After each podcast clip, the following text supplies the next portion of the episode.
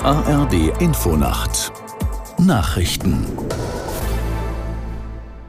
um 23 Uhr mit Felix Sprung. Zum ersten Mal hat in Deutschland ein AfD-Kandidat eine Oberbürgermeisterwahl gewonnen. Im sächsischen Pirna setzte sich im zweiten Wahlgang der von den Rechtsextremisten unterstützte Bewerber Tim Lochner durch. Aus Dresden Carsten Wolf.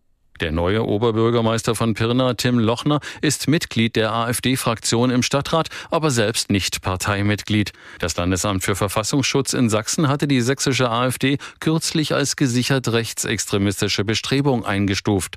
Die Frage, ob er nach dieser Einstufung ein Problem damit habe, für die AfD ins Rathaus zu ziehen, verneinte Lochner nach seiner Wahl.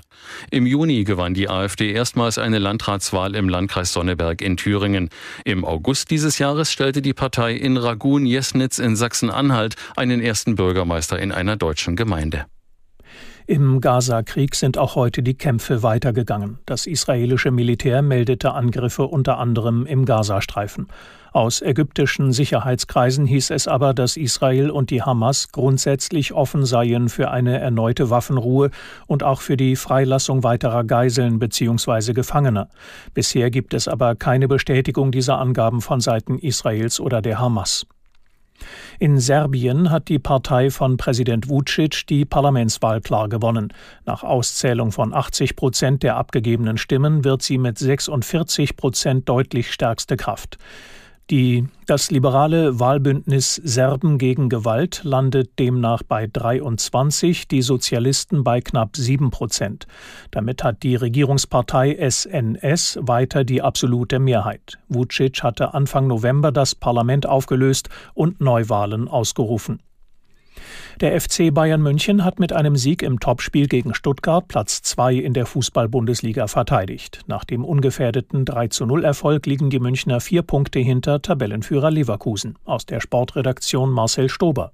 Bayern hat wieder ernst gemacht. Stuttgarts Stürmer blieben blass und beim 3-0 der Münchner traf auch Starangreifer Harry Kane, der seine Saisontreffer 19 und 20 erzielen konnte. Trotzdem reicht es aktuell in der Liga nur für Rang 2, denn Bayer Leverkusen bleibt auch über die Weihnachtspause sicher Tabellenführer. Das 3-0 gegen Frankfurt war besonders in der zweiten Hälfte gewohnt dominant. Leverkusen ist als einziges Team der Bundesliga sowohl in den nationalen Wettbewerben als auch im Europapokal ungeschlagen. Freiburg kletterte mit dem 2 2 zu 0 gegen Köln auf Tabellenplatz 6. Die Kölner bleiben in der Abstiegszone. Das waren die Nachrichten.